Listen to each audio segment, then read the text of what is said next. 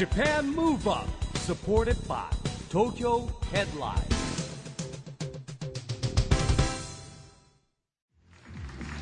はい、えー、こんばんは東京ムーブアッププロジェクト代表の市木浩二ですはい、会場の皆さん、そして番組をお聞きの皆さん、こんばんは。アシスタントのちぐさです。よろしくお願いいたします。はいまあ、えー温かい。ね嬉しいですね、拍手がね。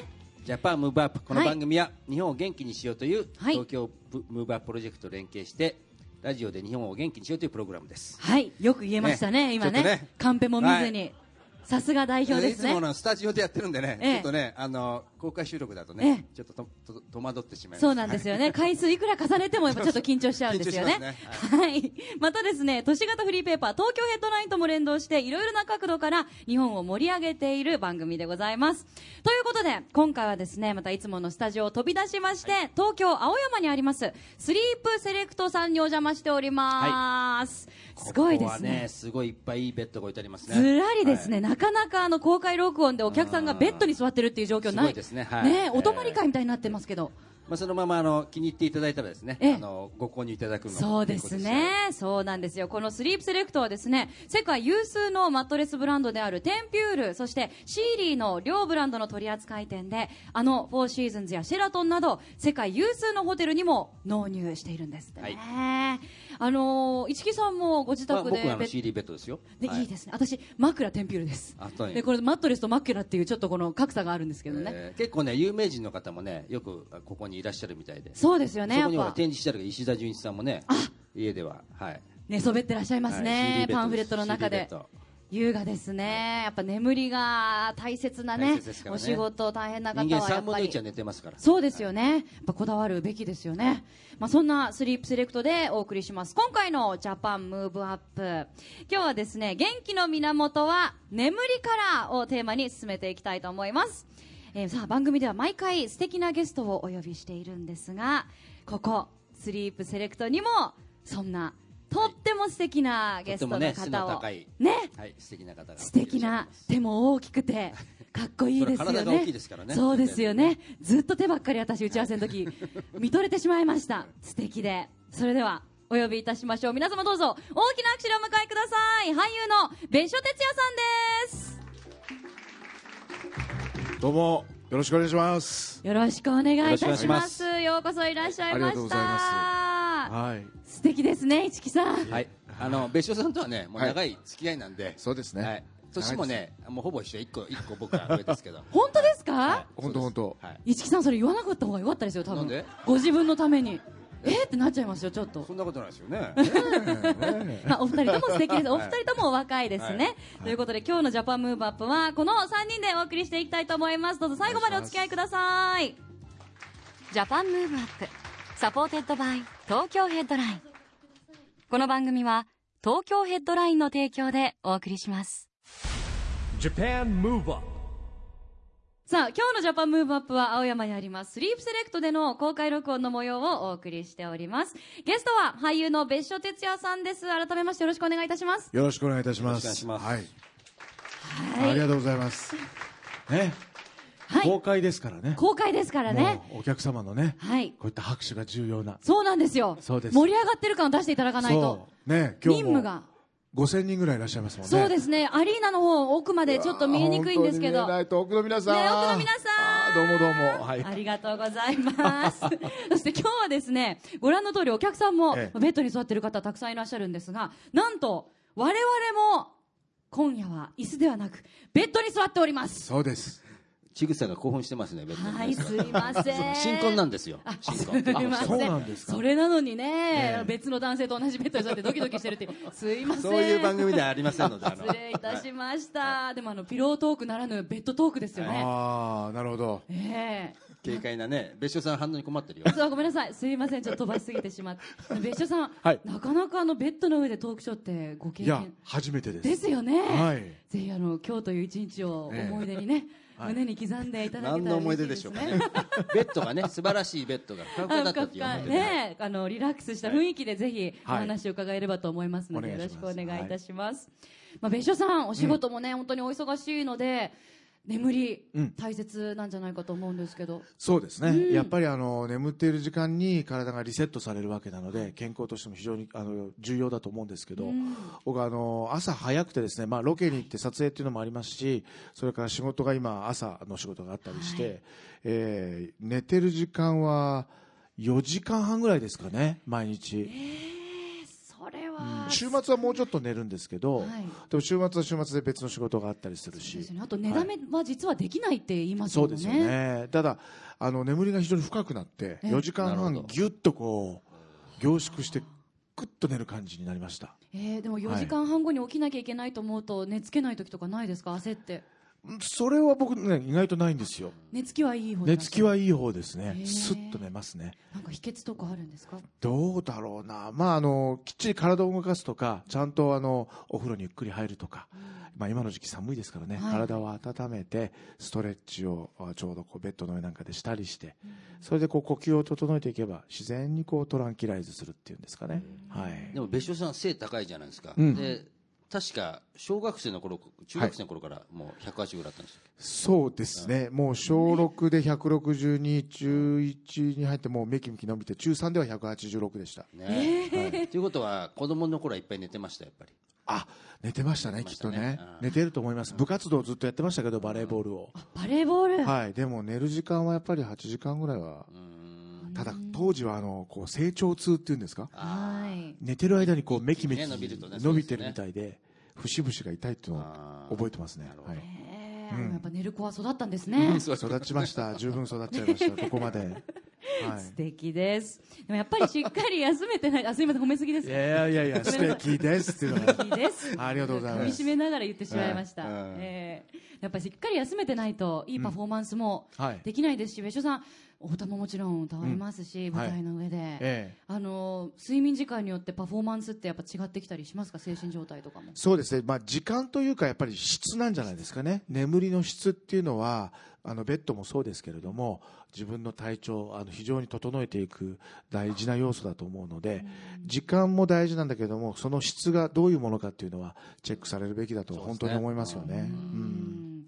あの必ず寝る前にこれはしますとか そういうこと。先ほどね少しストレッチのお話、お風呂のお話なんかもありましたけど。そうですね、まあ、ベッドに入ったら、まあ、あのスコンともう4時間半の睡眠なので、あのスーッと眠りつく方なんですけども、今はまあ娘が5歳でいるので、ちょっとこう娘と一緒にあの絵本を読み聞かせとか、そういうことをしたりとか、あとはあの自分がやってるショートフィルムの映画祭で、ショートフィルムをいくつかあのベッドタイムストーリーじゃないけれども、寝る前のちょっとしたこう物語を自分のためにあの見たりとか、それからもちろんストレッチもしたりとか、はい、そんなにたくさんの時間ではないんだけども、やっぱりこれも30分、うんまあ、1時間あの使わないかな、ゆっくりこう、ね、する時間ありますよね。まあ、またあと週末は至福の時っていうのはこうちょっと朝起きて、まだすぐ起きずにこうベッドの中でこうまどろんでる時間っていうのは、あまあ、非常にこうリッチな時間というか、あ大切な時間かもしれないですね。うん。なるほど。あでも娘さんとのね大切なコミュニケーションの時間にも使えるし自分の寝る前のリラックスにもなるし、一石二鳥のゴールデンタイムですね、うん、大事だと思います。その、あの、すごくオンで活動している時間と、その眠りにスーッと入ってリセットされて体がこう、おあ違うモードになるまでのそのトランジッションの時間って大事ですよね。はい。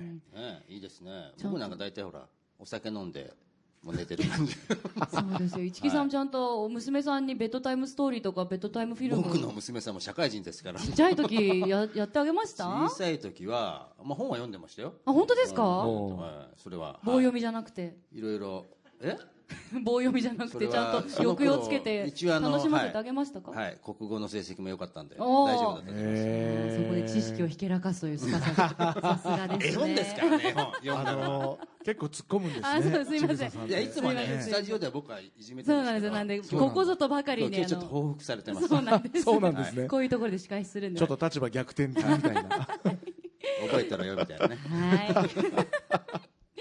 まあ、そして、えー、別所哲也さん、もちろん音楽にも詳しいということで、今日はぜひ、はい。お好きな音楽についてもお伺いしたいなと思うんですけれども。好きな音楽、まあ、僕ミュージカルもやっているので、はい。あの自分が出演をしたミュージカルのさまざまな楽曲例えば「レ・ミゼラブル」とか「ミス・サイゴン」とかあのやはり名作の楽曲っていうのは何度聴いても素晴らしいですしね、あの改めて、えー音楽として触れる時間というのはありますしあとはジャズも好きなので、えーいろんなジャズボーカリストのお音楽を聴いたりとかですかね。うんやっぱご自分でもミュージカルをやられてると、プライベートではあまりお聞きにならないのかなと思ったんですけど。いやいや、に逆です。たくさん僕はもうね、あの、自分が出演していないミュージカルなんかの作例えばレントとか、はい。ああいう作品も非常に好きですしね。はい。あの、まあ、シーンごとにあるその、あーイメージをこう、音楽からこう、イメージして、こう、イマジネーションを使って聴けるじゃないですか。まあ、そういった意味ではクラシックのオペラなんかもそうかなと思いますけどね。はい。幅広く聞かれてますよね、そういう意味ではね。ああ、そうかもしれません。音楽は、はい。もともと僕、ピアノもやってたので、えー、そうなんですね。に。なのでキーボード。手も大きいですもんね。ピアノやったから手手は関係ない大きくなったわけではないんですけど、まあでも体、あの、指も大きいので、手も大きいので、ピアノをだっ、やってて別所さん、ましたほら、英語もペラペラだし、ほら、優秀なね、素敵ですよ慶静岡から慶応大学に、ねね、入学されて、英語喋れる。ねもう会ちぐさんも帰国子女女性師匠もね。で、英語喋れるのが得意あらしいです。もう会場の女性もみんなハートマークね。今日はもう客席が近いですから、女性はやっぱ手見ちゃいますよね。ドキドキポイントなんで見るだけただですよね。見るだけただですよね。関取みたいじゃないでえすか、手が大きい、手が大きい。いやいやそこまで大きくないですよ。い。やいやいやキュンポイントなんですってやっぱそのね、はい。素敵さが。まあ今日はですね、はい。そんな音楽もお好きな別所さんにですね、せっかくですので、寝る前に聴く一曲リクエストをお伺いしたいと思うんですけれども。まあ、あの、いろんな楽曲あるんですけれども、あの、僕、えージャズのボーカリストの曲ってすごく好きで、はい。あのー例えば向こうだったらアメリカとかだったらハリー・コニック・ジュニアとかが歌うそのアメリカンスタンダードやジャズスタンダードもちろんフランク・シナトラとかいろいろいいらっしゃいますけどあ好きなんですけどもうね日本のアーティストでこれだけ世界ともう世界に通用するってもうすでに素晴らしい方なんですけども徳さんっていうご存知ですかね？あのジャズボーカリストがいらっしゃってこの方はフリューゲルホーンも素晴らしくあのお吹きになるんですけど声が甘い声でねもうトローンとしちゃうっていうかで徳さんの楽曲いろんなあのあのカバー楽曲あの海外の曲もあるんですけど今日はあの日本の日本語の曲で、えー徳さんが歌い上げた曲で「星の夜」という曲を、はい。素敵ですね。これまさに寝る前に。聞いたことあるんですか？素敵ですね。私徳さん一度お仕事でお会いしたことがあそうですか、はい。だいぶ前ですけれども。いやーもう本当にね。素敵ですよね。僕ら男がいいんですけど女子はもうメロメロなタイプのちょっと楽しみですね。素敵な声なんです。はい、じゃあ改めまして曲紹介をお願いいたします。はい「徳星の夜」Japan Move Up さあ今夜のジャパンムーブアップは青山にありますスリープセレクトでの公開録音の模様をお届けしています。ゲストは俳優の別所哲也さんです。引き続きよろしくお願いいたしよろしくおます。願いしますさあ、えー、別所さん今日もですねお忙しい中駆けつけてくださったんですが今舞台のお稽古の真っ只中。はい。サムライセブン。はいいかがでしょう？その稽古場からここにやってきあました。直接？はい。すいません。お疲れのところいえありがとうございます。これ、どれぐらい稽古っていうのはやられるんですか？えー、大体、まあ、ミュージカルによっても違うんですけど、あのまあ、2か月ぐらいやるものもありますけど、今回は1か月まるまる来年の1月に、えー舞台やらせていただくんでまさに今ちょうど1幕を当たりきるぐらいまでやったんですけどもね。これあの作品としては、あの黒澤明監督の「七人の侍」えあれがベースになっていて、えー。その後それがあの「サムライセブン」という、えーアニメ漫画になりましてひまたこれで大ヒットをしてそれのミュージカル舞台版ということでー楽。しそうですね、なんかね。いやーそうなんです。僕が演じるのは官兵衛という役なんですけど、楽しいというか侍ってどういうものかとか生きるとか死ぬとかってあの人のためにね刀を持って生きるとはどういうことかっていうのことをまた考えさせられる、そしてこう男の友情ものでして、えー七人のもちろん文字通り侍が出てきて、はい。えー野武士と戦うという、農民のために戦うというのがこの作品の中に流れているこう脈々とこうストーリーの一本、まあ、柱なんですけど、はい、でもこれ年末年始またぐじゃないですか、はい。そその時ももうずっとですか、まあ、あの年末年始はあの稽古はお休みになるんですけれども、そうですね。あの気持ちとしてはもうこの12月から来年の1月っていうのはもうずっと僕の中では精神的には島田官兵衛という役柄でありその「サムライセブン」という世界観えとこうもう一つになっていくというか、はい、ね、コスチュームもすごく個性的でユニークで。そうなんです、あの黒澤明監督の作品をご覧になったことある方、ご覧になってない方はぜひ見てほしいんですけど非常にまあ超大作で、世界中からもちろんあの注目を集めた、はい。そして、まあ、あの中でえー三船敏郎さんも脚光を世界からも浴びるわけですけれども、あのそういったあの日本のこう質実剛健としたその武士の世界がアニメになって少しこうカラフルになりそして出てくる登場人物たちの衣装っていうのもはい。非常にこうなんていうドラマチックなあのものになってますんで、ぜひこうその辺のこう立体的なミュージカルになった時の黒澤明さんの作品があるいはアニメがどうなるのか見てほしいですね。はい、楽しみにしたいと思います。サムライセブン1月スタートですね。さあそして別所さんといえばですね、俳優業だけではなくて、ショートショートフィルムフェスティバルの代表もはい。務めていらっしゃいます。はい。はい、これもうフェスティバルは今年で何年目に？今年の6月の開催で16年目を、はい、16年目、1999年スタートということですよね。そうです、はい、わあ。で実はね東京ヘッドラインもあのメディアパートナーということで、はい。そうなんです。これねもう長いことお別所さんと友人になった縁もあってですね、んあのだいぶ前から一緒にやらせていただいておりまして、ね、ずいぶん応援していただいてるんですよ、はい。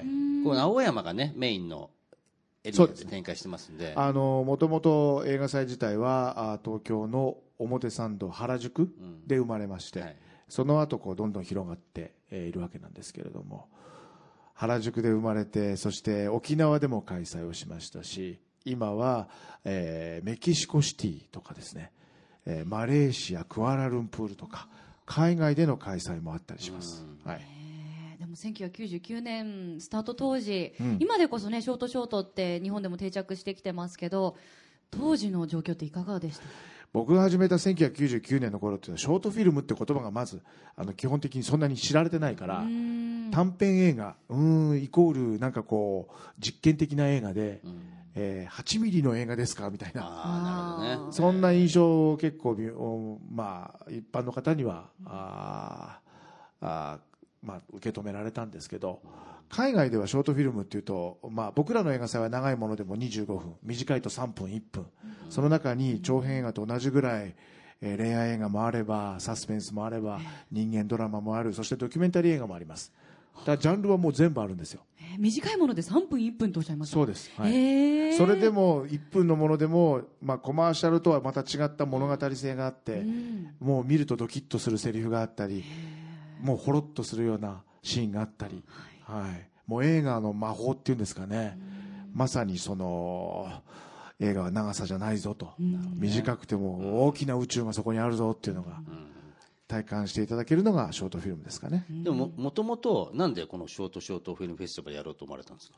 これはあの、まあ、偶然といえば偶然なんですけど僕があのアメリカにちょっとこう3ヶ月ぐらいお休みをいただいて滞在をして、えー僕はハリウッドの映画でデビューをしたもんですから現地の方々ともう一回こう交流をして現地で映画にもう一回出たいななんて思ったりしてそれで行っていた時期にちょのそのちょうどそこにいた3ヶ月の間に現地でショートフィルムのスクリーニングっていうんですけど上映会に誘われまして行ったのがきっかけです。はあそれが縁でそれが縁で。ごご自分でやっぱこう日本でも広げようと。そうそうそう。当時の、まあ、ロサンゼルスにあるソニーピクチャーズのはい。カルバーシティっていうところにあるねスタジオなんですけど、そのメジャーのスタジオの中で10人の若手映像作家のショートフィルムを10本見るというのをさせていただいて、見た途端にですねもう本当に虜になりまして、一本一本個性的だし映像の未来地図と言われるようなもうこれからどういうふうに映画がなっていくのか分かるような新しい斬新なね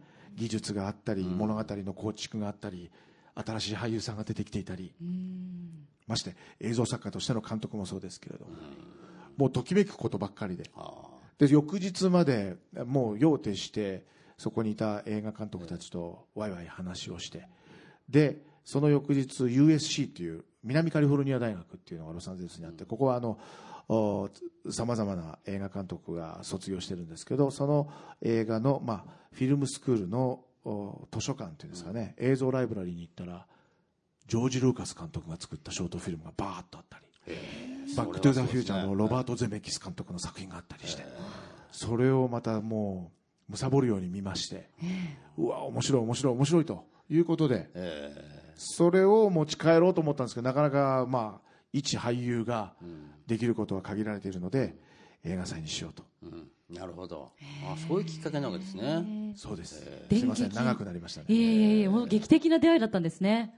ですね、まあ、俳優としても自分の初めの一歩っていうのはあったわけで、えー映画作家映像作家も初めの一歩が誰しもあるしそれはあのエンターテインメントの世界じゃなくて皆さんも皆さんあのそれぞれの人生世界であると思うんですけど、自分の初めの一歩みたいのを思い出させてくれる画家でいうとデッサン画のようなうん。本当にあのスタイルが凝縮されている世界が僕はもう大好きで、はい、今でももうあの16年経ちましたけども、まあ、情熱を持ってやり続けているライフワークですね。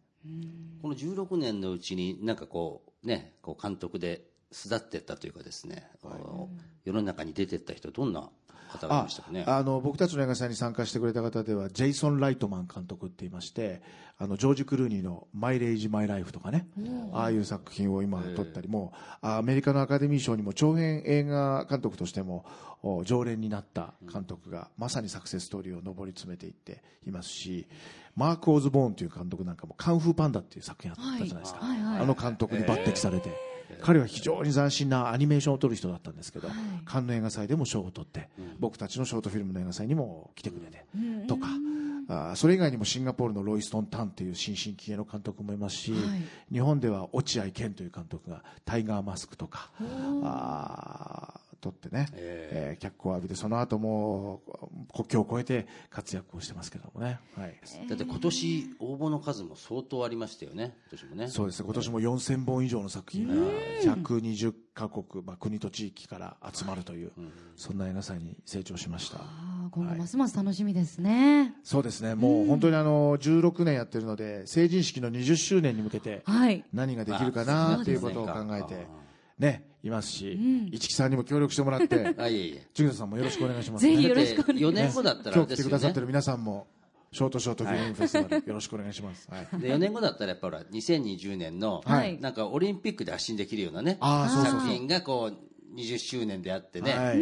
っていうのが美しいんじゃないですかいや僕も夢なんです。だから2020年のオリンピック・パラリンピックの時に、僕たちの映画祭に関係していたような映像作家とか、はいはい。脚本家とか音楽家とか俳優とかが何かしらこう一緒に文化発信をするようなことをやっていこうと今目標に立てています。だってそれこそね、まあ、別所さんもご存知でねよく話してるんですけどあのオリンピックってあのスポーツだけじゃないんですよ。文化イベントもやらなきゃいけないんですよね、はい。これねちょうど多分2018年ぐらいからそうなん。じゃでないですすかね、さあ、そしてそんな2020年に向かって、もうすでにいろんなムーブメントが、えー始まってると思うんですけれども、ショートショートでは、まあ、この番組のテーマにもぴったりな、日本を元気にするサイトというのも解説してらっしゃるんですよね。まあそうですね。いろんな形であの映像ショートフィルムを通じていろんな出会いがありまして、はい。例えば観光庁というものが発足して、日本の観光トラベルツーリズムどんどん盛り上げていこう。まさにオリンピックやパラリンピックもインバウンド政策といいまして、僕もビジットジャパン大使というのをやらせていただいているんですけど、その出会いから生まれたのがあの観光映像大賞という賞をお私たちもお観光の映像の,、まあ、あの短い尺のまあ、短い長さの短編映画的なものがたくさんあるので、そちらに賞を出す。そのお観光映像大賞から生まれたのが旅もじゃっていうサイトがありまして、はい。これはあの皆さんにも投稿いただける旅の動画投稿サイト、えー。はい。まあ、日本全国ねいろんなご当地キャラクターとか、はい。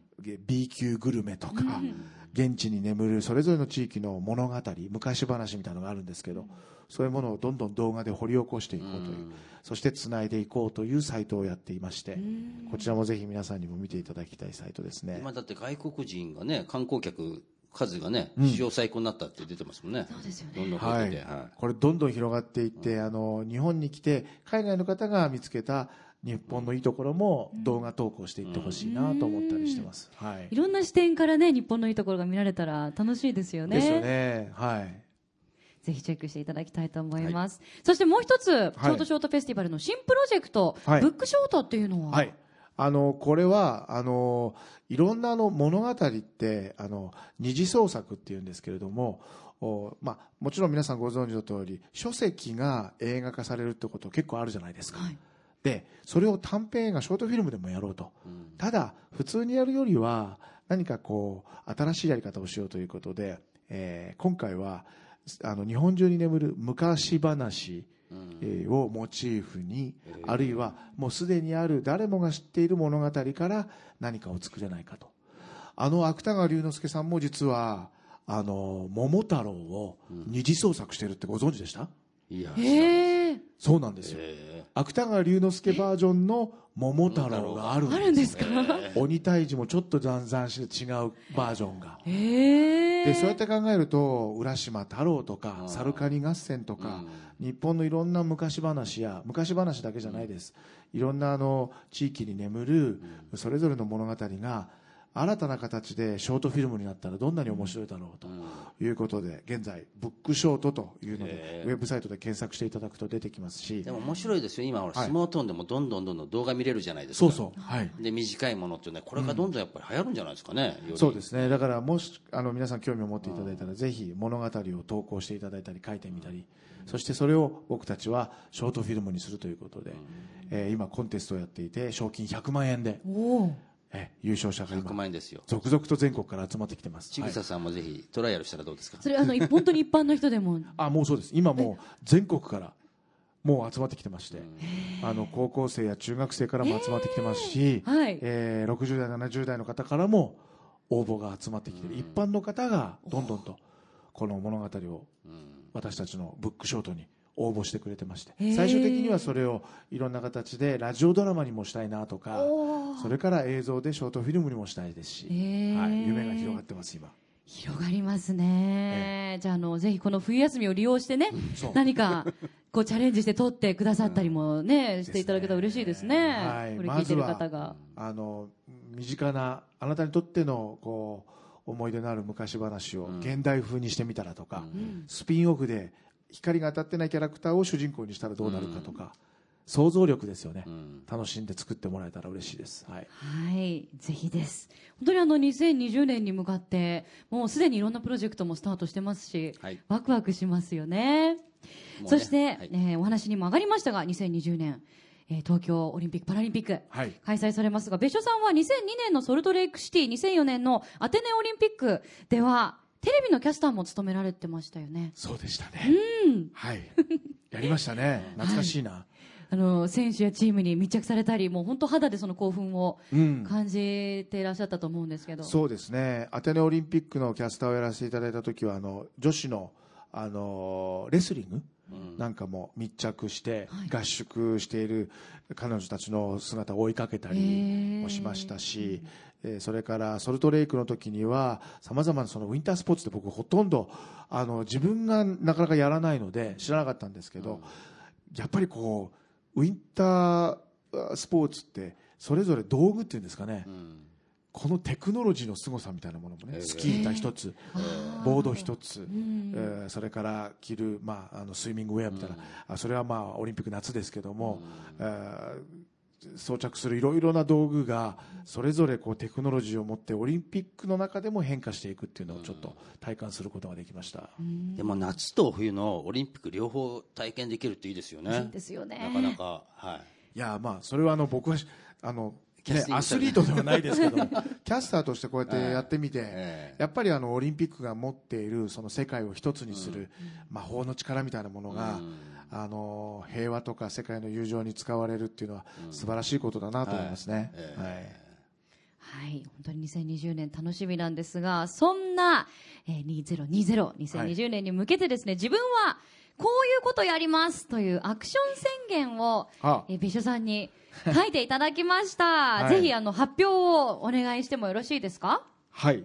じゃあ発表していいですか？お願いします。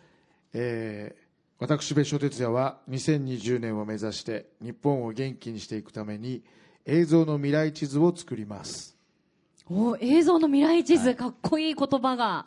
あの今のね、はい。ショートショートからもつながる、はい。ねやっぱりそうですね映像の世界ですよね。まあ、僕自身はあのもちろんあのミュージカルに出たり舞台もそうなんですけれども、あの映画、演劇、映像おテレビドラマなどに関わる人間としてもそうだし、えーショートフィルムを通じた映画祭にも関わってきてこれからその映像がどんな物語を伝えていけるのか映像が何を発信していけるのかそれから受け止める側もいろんなインターネットでも映像が溢れている時代なのでどう受け止めるのか、その時に映像の未来地図ってどんなものなのか、えーテクノロジーもそうですし、えーきっと2020年の頃にはもっともっといろんな可能性が生まれているような気がするので、はい。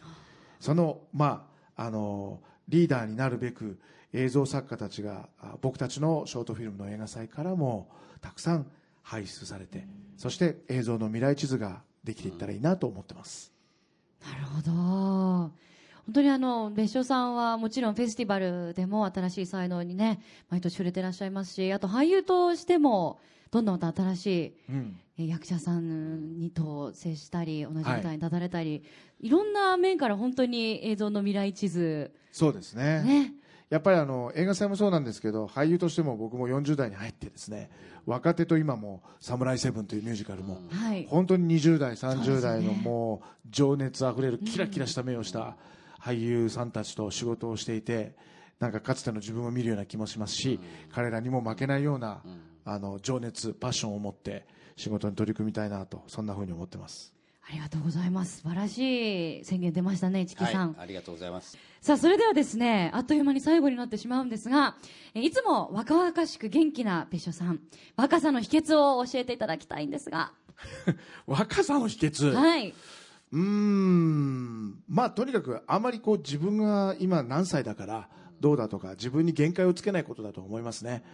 あのとにかく日本で暮らしているともういくつだからとかもう私こうだからとか僕はこうだからとかっていう勝手なこう既成概念で自分の年齢というものをこう縛ってしまう時があると思うんですけど、まあ、僕の場合はあの今も先ほども言ったように映画祭で若い映像作家や若いクリエイターたちと出会うとそこから元気ももらえますし今のこの「サムライセブン」も若い俳優たちとお盾でこう刀をこう交えてこう盾ですごくアクションをやったりとかですね歌を歌ったり、えーまああ作品を作っていく中でものすごい情熱を受けるのでやっぱりパッションじゃないですかね、うん、情熱を持って自分も取り組む。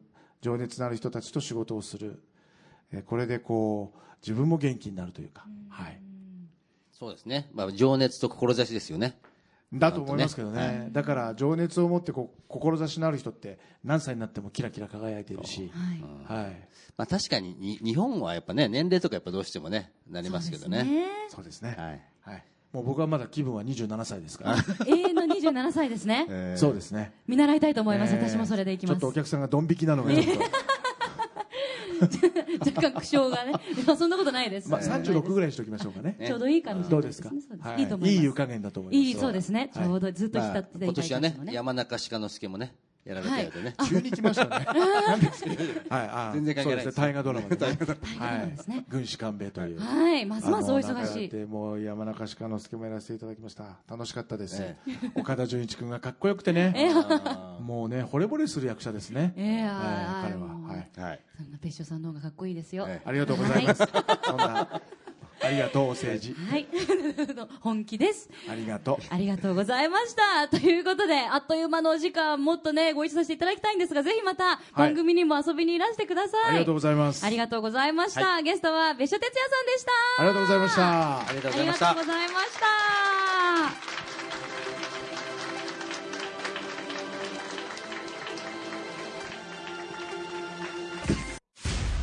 Japan Move Up,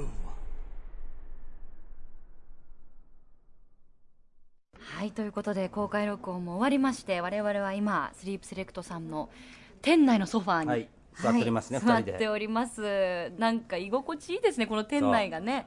なんか居座っちゃいますね。座っちゃいますね。ねなんかふかふか感がね。そうふかふかですしね。いやー楽しい公開録音でしたね、はい。市木さん若さのヒントは見つかりましたか？そうですね。もうやっぱり若さのポイントは睡眠ですねそうですね。まい睡眠。別所さんが言ったようにまあ深い睡眠、うん。時間じゃなくてリズムがある睡眠。質ですね、うん。はい。いいですね。あーお親しいということで、はい。これからもちょくちょくお会いになるんですかね。そうですね。でもねでもねすごく感じたのは、はい。い、つもほら当然ながら立って喋らないんでやっぱり別所さんって大きいんだっていうのを今日すごく実感しました 結構衝撃だったみたいですね。いやまあ185か6ぐらいあるんですよねきっとね。中3で186あるとそうそうその話はほらこの普段からしてて知ってたんだけど、うん。実際ね。改めて立ってみるとやっぱ大きいなっていうね感じ、オーラもありますよはい。ね、素敵でしたさあそしてここで東京ヘッドラインからのお知らせです。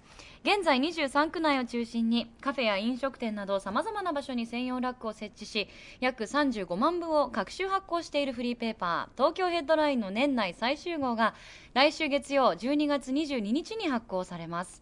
最新号では2014年の重大ニュース振り返り特集や年末のイベントや映画情報女優能年玲奈さんのインタビュー記事など盛りだくさんの内容です。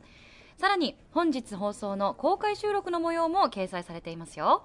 ぜひ東京ヘッドラインを駅やカフェなどお近くのラックでピックアップしてください。またフリーペーパーと同じ内容が無料アプリでも見られますのでこちらもチェックしてくださいね。ということでジャパンムーブアップそろそろお別れの時間です。次回も若さのヒントをたくさん見つけていきましょう。はい。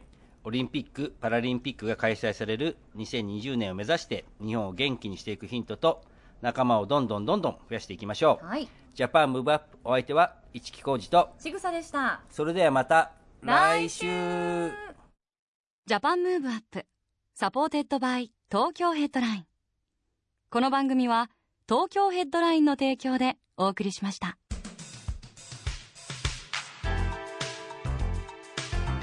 Japan Move Up